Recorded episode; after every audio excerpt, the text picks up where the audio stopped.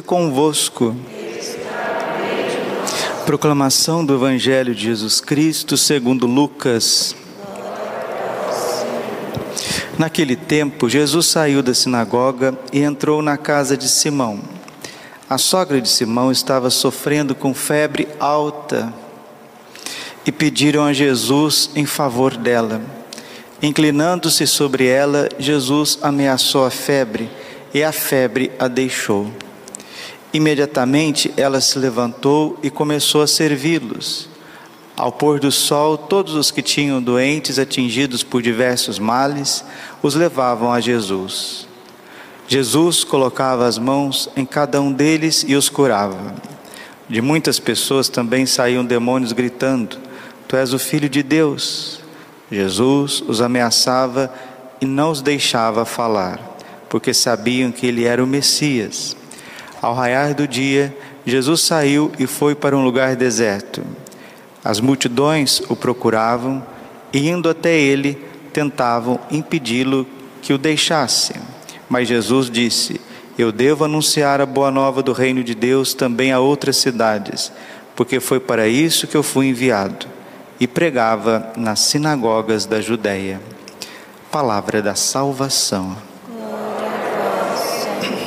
Ave Maria, cheia de graça, o Senhor é convosco. Bendita sois vós entre as mulheres, bendito o fruto do vosso ventre, Jesus. Santa Maria, Mãe de Deus, rogai por nós, pecadores, agora e na hora de nossa morte. Amém. Vinde, Espírito Santo, vinde por meio da poderosa intercessão do Imaculado Coração de Maria, vossa amadíssima esposa. Podemos sentar um pouquinho? Jesus, manso e humilde de coração, e pregava nas sinagogas da Judéia, porque para isso é que eu fui enviado. A pregação da palavra gera a fé no coração, porque a palavra é Cristo. Romanos, capítulo 10, versículo 17. A fé vem por ouvir a palavra, mas precisa de quem anuncia a palavra. E quem vai anunciar a boa nova do reino de Deus? O próprio nosso Senhor Jesus Cristo. Ele que a palavra se fez carne para anunciar a nós um tempo de graça, um tempo de salvação. E depois ele derrama o Espírito Santo sobre os apóstolos, sobre a igreja, e a igreja, agindo sobre a força do Espírito Santo, continua a proclamar os benefícios do Senhor. São Paulo diz assim em Efésios 3, 8: A mim, o mais insignificante dentre os santos, coube a graça de anunciar a inexplorável riqueza de Cristo. A mim, o mais insignificante, coube a graça de anunciar a incomensurável, a impenetrável riqueza de Cristo. Porque, meus irmãos, as Sagradas Escrituras, a vida dos santos, a ação de Deus na nossa vida, ela não é algo do passado. Deus é o mesmo de hoje, de ontem, de hoje e de sempre. Hebreus 13, 8. Ele é o mesmo de hoje, de ontem, de hoje e de sempre. E no Evangelho fica claro qual era a função de Jesus. Jesus ia para lugares desertos. Em lugares desertos, ele ia entrar em profunda oração. Vejam a importância da oração. Mesmo sendo Deus, estava recolhido em oração. E uma pessoa que reza, e se ela reza bem, ela vai amar. A oração nunca é uma finalidade em si mesmo. O que, que adianta uma pessoa rezar dez rosários e não amar. Não adianta nada. Então, a oração precisa nos levar para o amor, porque o amor é o cumprimento perfeito da lei. Romanos capítulo 13, versículo 10. Ninguém reza por rezar, a gente reza para amar, para amar. E quem nos ensina isso é São Francisco de Sales, que é um grande mestre, doutor e diretor espiritual. A oração é um meio, né? Conheço gente que, infelizmente, isso quem diz é São Francisco de Sales, que coloca toda a sua busca de santidade na oração. Eu também, São Francisco de Sales, conheço pessoas muito virtuosas, que rezam muito, mas na hora de amar, amam pouco. Isso é um perigo. Nós não podemos deixar cair por esse lado. Jesus é um mestre de oração, mas ele é o mestre do amor. E o que, ele fazia durante o dia inteiro? Curava os doentes, consolava os aflitos, expulsava os demônios e instruía os corações. E depois que terminava, ia se recolher em oração. Aí está o itinerário de um sacerdote santo. O padre deve ocupar-se com muita oração, muita, muita adoração depois ele deve anunciar essa palavra com aquilo que ele contemplou, porque ninguém dá o que não tem. A gente só vai passar para o outro aquilo que a gente recebeu e recebeu em profusão na meditação. E aí ele vai se dedicar à cura das almas. E como que se dedica à cura das almas? Aliviando o corpo, buscando aqueles que estão doentes, aqueles que estão enfermos, enfermos não somente no corpo, mas principalmente a enfermidade da alma, sacramento da confissão, o direcionamento espiritual, a bênção. E aí o padre pode gastar umas 55 mil vidas curando as almas, porque ele vai ter trabalho que chega, né? Então aqui está o itinerário de Jesus, sacerdote, Messias. E os demônios sabem que Jesus é o Messias, sabem que Jesus é ungido de Deus Pai. E porque ele é ungido, Messias, Mexiá, ele vai derramando essa unção na sua igreja, nos seus santos. Ontem nós vimos um santo que trabalhou, teve a sua ação missionária no norte da África, São Raimundo Nonato. Hoje é dia de Santa Beatriz, que nasceu no norte da África, na região de Celta. Era uma colônia portuguesa. Nasceu portuguesa, família portuguesa desde criancinha, foi levada para Portugal, educada numa família católica. Né? Essa família mostrou para ela, desde muito pequenininha, desde bebezinha, uma devoção à Nossa Senhora da Conceição. Porque nós não podemos esquecer que o rei de Portugal, Afonso Henriques, ele, ele fundou Portugal sobre uma aparição de nosso Senhor Jesus Cristo crucificado. Jesus, mostrando as suas cinco chagas ao rei de Portugal, Afonso Henriques, disse que ele seria rei de um povo que expande, expandiria a fé católica ao redor desse planeta. Portugal nasceu das chagas de Cristo para ser um reino católico, para se expandir. E desde a sua fundação, Portugal foi consagrado a Nossa Senhora da Conceição e se faz alguma menção, quem que é padroeira do Brasil? Nossa Senhora da Conceição. Quem descobriu o Brasil? Foram os portugueses. Você vê a ligação espiritual que nós temos entre Portugal e Brasil e Nossa Senhora da Conceição. A família de Santa Beatriz era muito devota de Nossa Senhora da Conceição, ou seja, a Imaculada Conceição.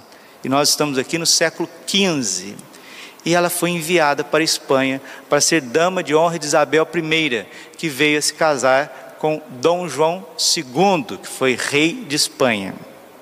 E aí começa o martírio dela. Por quê? Porque a jovem era muito bonita. Tem gente que sofre por ser bonito. Parece que não pode ser bonito, parece que não pode receber um dom de Deus de ser elegante, de ser bonito, de ter uma harmonia no, na sua aparência, parece que não pode, parece que é crime, e ela começa a sofrer inveja, inveja. E a inveja foi tão grande da rainha que a rainha sepultou Beatriz viva, colocou ela num caixão, num caixão e fechou a mulher, porque ela era muito bonita, né? Inveja como diz o, o, ditado, né? Você já viu? Você, inveja mata, né? Você já viu falar? E mata mesmo, colocou ela no caixão, gente. Colocou ela no caixão. E Beatriz lá, fechada no caixão para matar, porque era bonita, porque era simpática, era cheia de luz. isso, né? Bravo, nervoso, invejoso, carcomido por dentro, mas porque ela era tão devota, Nossa Senhora, Nossa Senhora protegeu e milagrosamente ela não morreu. E quando tiraram ela do caixão, ela estava viva e mais saudável do que antes. E como um ato de gratidão, ela resolveu entregar a sua vida a Deus, a sua virgindade, a sua liberdade, a sua feminilidade, e ela se entregou como consagrada a Deus. Entrou para o mosteiro das dominicanas, que vivia sobre a regra dos cistercienses, ali ela permaneceu durante 30 anos, 30 anos numa vida de um amor profundo a Nossa Senhora Imaculada, antecipando já o dogma da Imaculada Conceição, mergulhando na riqueza inexplorável da paixão de Cristo e também difundindo um amor eucarístico por Jesus, cada vez mais voltada à Eucaristia. Só que Deus queria mais de Santa Beatriz. Chamou ela a ser fundadora de uma nova congregação, uma congregação contemplativa, de claustro, né? como as carmelitas, as concepcionistas, por causa de Nossa Senhora Imaculada Conceição. É um ramo da igreja que vigora até hoje, graças a Deus, fundado na Espanha, Portugal, espalhado no Brasil inteiro, a família concepcionista Santa Beatriz. Uma jovem que se entregou a Deus, entregou toda a sua beleza, entregou todos os seus dons, seus talentos, seu, seu amor, e aí que está. Quando a entrega é verdadeira, ela é nunca, nunca estéril, sempre é fecunda. Quando um jovem se entrega a Deus, quando uma jovem se entrega a Deus, quando ouve o chamado e se entrega, é o grão de trigo que cai na terra. E o grão de trigo cai na terra, ele nunca fica só. Se ele morre, ele dá muito fruto. Então veio mais uma congregação religiosa, as concepcionistas, voltadas a Nossa Senhora. Ontem nós vimos os mercedários, por causa de Nossa Senhora das Mercês. Hoje nós estamos vendo os, as concepcionistas, as monjas de Santa Beatriz. É assim que a riqueza de Cristo vai se espalhando na igreja. Agora, meus queridos, e principalmente aqui eu faço um, uma exortação e um incentivo ao mesmo tempo às mulheres. Mulheres, filhas de Deus, vocês têm que perder o medo de imitar Nossa Senhora, né? O Padre Pio sempre dizia às suas filhas espirituais: ele dizia assim: És devota de Nossa Senhora? Sim, Padre. Então, imite-a. Imitar a Virgem Maria. E o que que Nossa Senhora tem de mais especial? Santo Afonso de Ligório, ele diz que as virtudes de Nossa Senhora são mais numerosas que as estrelas do céu. Mas ele elenca três virtudes que fica claro na vida de Nossa Senhora da Santíssima Virgem. Primeiro, a sua profunda humildade. Segundo, a sua pureza imaculada. Terceiro, a sua santíssima piedade. Nossa Senhora é humilde, por isso ela atrai os olhos de Deus, ela atrai as graças de Deus. Uma mulher precisa ser humilde. O orgulho é feio para todo mundo, mas para uma mulher é mais feio ainda. Uma mulher orgulhosa vai ficando insuportável e ela vai ficando vai ficando sozinha. A mulher sozinha, cheia de problemas, cheia de coisas, ela vai ficando insuportável. Então a pessoa precisa ser humilde, todos precisam ser humildes, mas a mulher precisa ser humilde, precisa imitar Nossa Senhora na humildade. E humildade aqui não é ser capacho, não é ser bobo, não é ser é, é, pessoa que não pode fazer nada, que não tenha livre iniciativa. A humildade aqui é uma virtude onde você está disposto a obedecer a Deus. E segundo, a pureza. Nossa Senhora é Imaculada. Ontem eu disse para vocês essa semana eu tive uma experiência com Nossa Senhora de madrugada. Né? Eu eu não vi Nossa Senhora, eu nunca vi Nossa Senhora, mas era muito forte no meu coração. Eu sentia a pureza de Nossa Senhora. E eu perguntava, mas Para onde vai tanta pureza, tanta beleza, tanta luz? Por que tanto? E ela disse claramente no meu coração: para que eu pudesse derramar nos meus filhos, nas minhas filhas. Veja as pessoas, veja as crianças, veja os jovens. Olha o que está acontecendo com, com a capacidade do ser humano amar e ser amado, né? desejar e ser desejado. Que, que, que doença que é essa? Ninguém precisa ser padre, ou ser sociólogo, ou ser o que for, para ver o que está acontecendo na dimensão afetiva do ser humano, o modo de se vestir, o modo de falar, o modo de se portar. Olha que, que baixeza na internet, de todos os lados, que sujeira, que vômito infernal que está caindo sobre nós. Nossa Senhora Imaculada. E não adianta, se a gente quer ver um mundo diferente, tem que começar por cada um de nós. Santa Beatriz, tão bonita, tão linda, não usou sua beleza para seduzir, mas usou sua beleza para conduzir outras irmãs também no caminho do céu. E conduzindo irmãs no caminho do céu, foi conduzindo irmãos no caminho do céu, porque ninguém é religioso para si mesmo mas em vista, em vista da salvação de tantos. E Nossa Senhora é pia. O que é pio, Padre? Piedade é um amor pronto. A piedade de Nossa Senhora faz ela ir à casa de Isabel, servir, amar, dar a vida. A piedade de Nossa Senhora faz ela interceder em Caná. A piedade de Nossa Senhora faz ela acompanhar os apóstolos, servir os apóstolos. A piedade de Nossa Senhora leva ela aos pés da cruz, aos pés da Santa Cruz. Mulheres, Sejam humildes. Sejam humildes. A humildade é a verdade de Santa Teresa d'Ávila. Santa Teresinha, Santa Teresinha no seu gênio, é um gênio. Ela diz assim: se sou humilde, não sei, mas que vejo a verdade em todas as coisas, ah, sim, sempre vejo, sempre vejo. Isso é humildade. E Jesus disse para Santa Faustina, né, que a flor da humildade só se colhe no canteiro da humilhação. Se você tem humilhação, é sinal que está crescendo a humildade. E a humildade atrai a unção, atrai o favor divino, atrai o beijo do esposo. E aí, sabe o que vai acontecer? Você vai começar a ter nojo do pecado da impureza. Nojo. E Deus vai começar a te preencher por dentro. E a piedade, esse amor prático, vai te levar ao Santíssimo vai te levar aos pobres, vai te levar às crianças, vai te levar à paciência. Porque, vamos terminando a homilia, como o padre começou.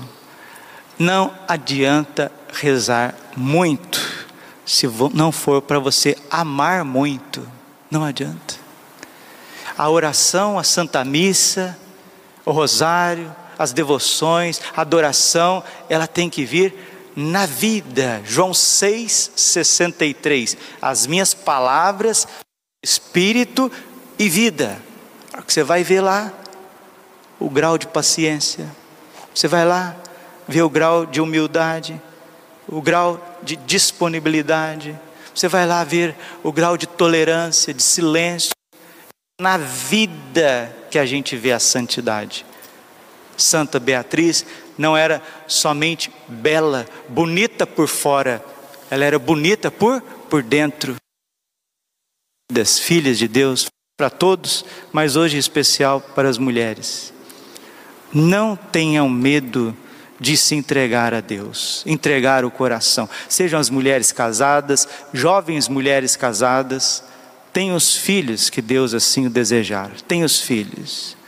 Padre Pio sempre dizia: não é o casal que limita o número dos filhos, mas o Senhor. Nada de anticoncepcionais, nada de dispositivo intrauterino, nada de viver a intimidade conjugal alheia à vontade de Deus, responsabilidade, diz o Papa João Paulo II, para a vida familiar, para a vida conjugal, amor e responsabilidade. Uma mulher tem que ter responsabilidade sobre o seu corpo, sobre o seu ciclo menstrual, para poder gerar a vida. A mulher é um santuário, por isso que ela é tão detestada pelo mal, Por isso que o dragão foi fazer guerra contra a mulher e a sua descendência. A mulher é a coroa da criação. Foi aonde que Santo Agostinho diz que depois de Deus ter feito tudo, ele coroou, ele completou, ele finalizou a criação com a mulher.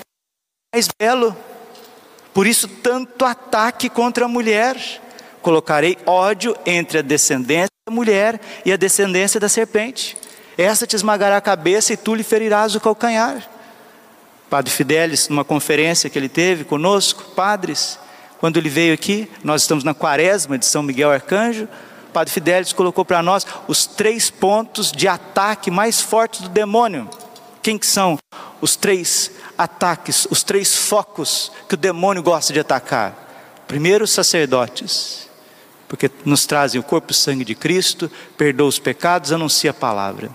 Segundo, a mulher, porque o seu corpo é santuário da vida. E terceiro, os fetos, as crianças, para que a sociedade seja deformada, seja impura, uma sociedade fechada.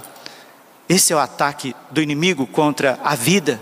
Vamos pedir São Miguel Arcanjo que nos proteja, que proteja as mulheres, que as mulheres sejam mães, que as mulheres tenham os filhos que Deus querem, que as mulheres jamais maduras, que já são mães, algumas já são vós, que essa presença feminina, essa presença mariana, seja uma âncora dentro de casa. É tão feio, mulher fica batendo boca com o marido, fica ali é, degladiando. Olha, se a mulher ela tem um pouquinho só de santidade, olha, os maridos é capaz até de lamber o chão para elas passar. Eu estou falando como homem. Por que, que o, o homem se entrega tanto a Nossa Senhora? Por que, que a gente serve tanto Nossa Senhora? Porque, gente, o que todo mundo quer ver é Deus no próximo. É isso, é isso que vai mudar a vida das famílias. Uma mulher que reza, que sofre. E aí, aquele dom maravilhoso, que é o dom também de saber ouvir o chamado de Deus e não titubear, nem para a esquerda, nem para a direita, porque eu tenho percebido, tenho percebido que Deus tem chamado pessoas a viver o celibato por amor ao reino dos céus, ainda mais nesses tempos, né? O celibato. Aconselho todas as mulheres que querem discernir a sua vocação, a do Papa Pio XII, Sacra Virginitas, que fala da possibilidade de ser celibatário em meio ao mundo, em meio ao mundo sem precisar entrar no convento. Pessoa sempre ligada a uma comunidade, uma paróquia, um serviço espiritual, social, e a pessoa dá muito fruto, é muito feliz. Lembrando que Santa Gema Galgani não era de convento, Santa Catarina de Sena não era de convento,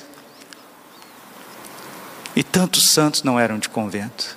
Santa Beatriz, que mulher bonita, que modelo de mulher. Então, Vamos pedir a Deus esta graça. E quando ela morreu, impressionante, ela era tão bonita, tão bonita, que o rosto reluzia depois da morte e tinha uma estrela, estrela na sua testa. Era a presença de Nossa Senhora na vida dela. Então, não é crime, não é crime ser bonito, não. Quantas pessoas sofrem julgamentos dos outros? Meu Deus, já ouvi padres experientes dizer isso. Pessoas dentro da igreja sofrem porque são bonitas, são formosas, às vezes não está casado, mas sofre, sofre, sofre. Mas que é isso? Vai fazer igual a mulher lá que está guardando a outra no caixão. Credo, coisa feia. Que inveja horrível que é essa? Cada um naquilo que Deus chamou. Glória ao Pai, ao Filho e Espírito Santo, como era no princípio, agora e sempre. Coração imaculado de Maria, confiança, saúde e vitória. Cantemos o nosso ofertório.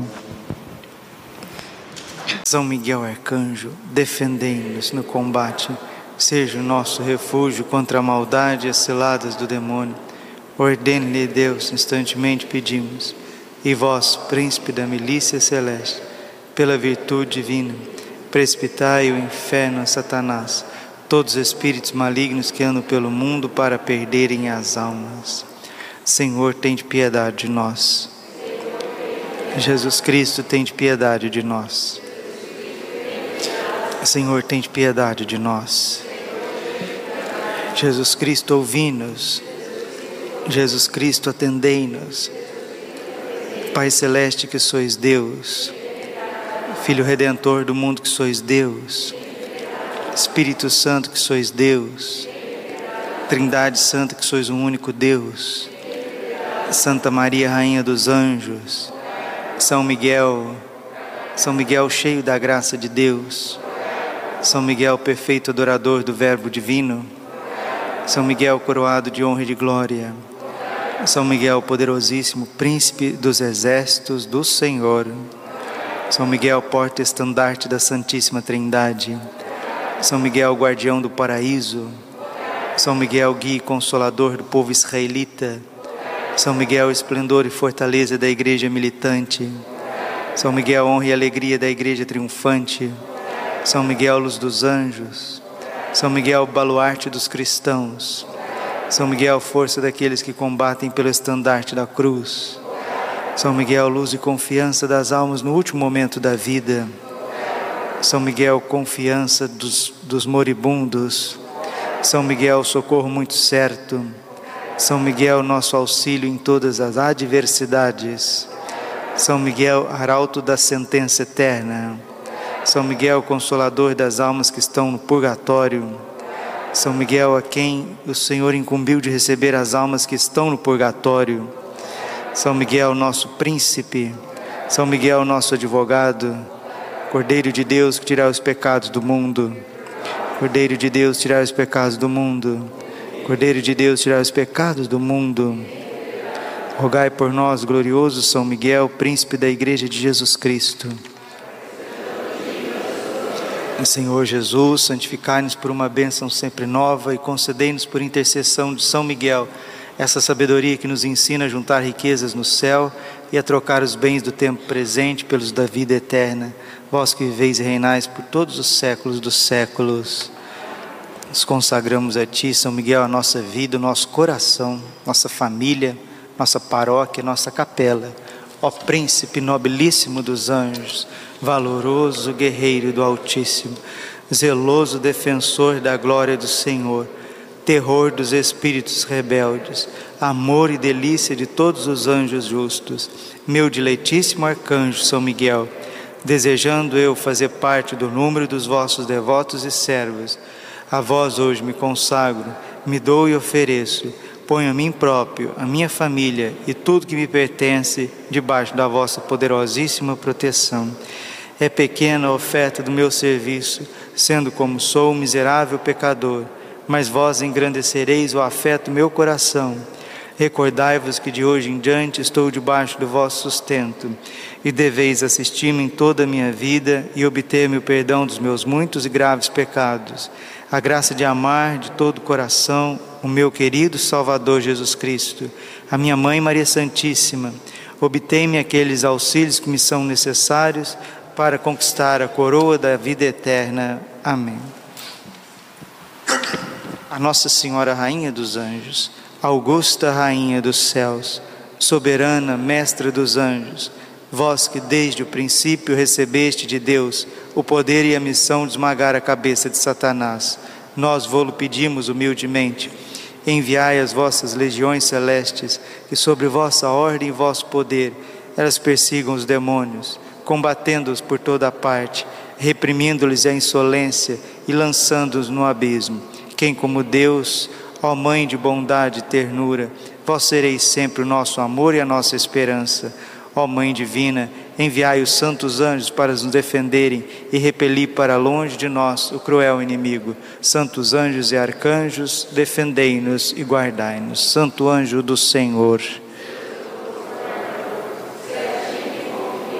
A piedade divina sempre me rege, me guarda, me governa, me ilumina.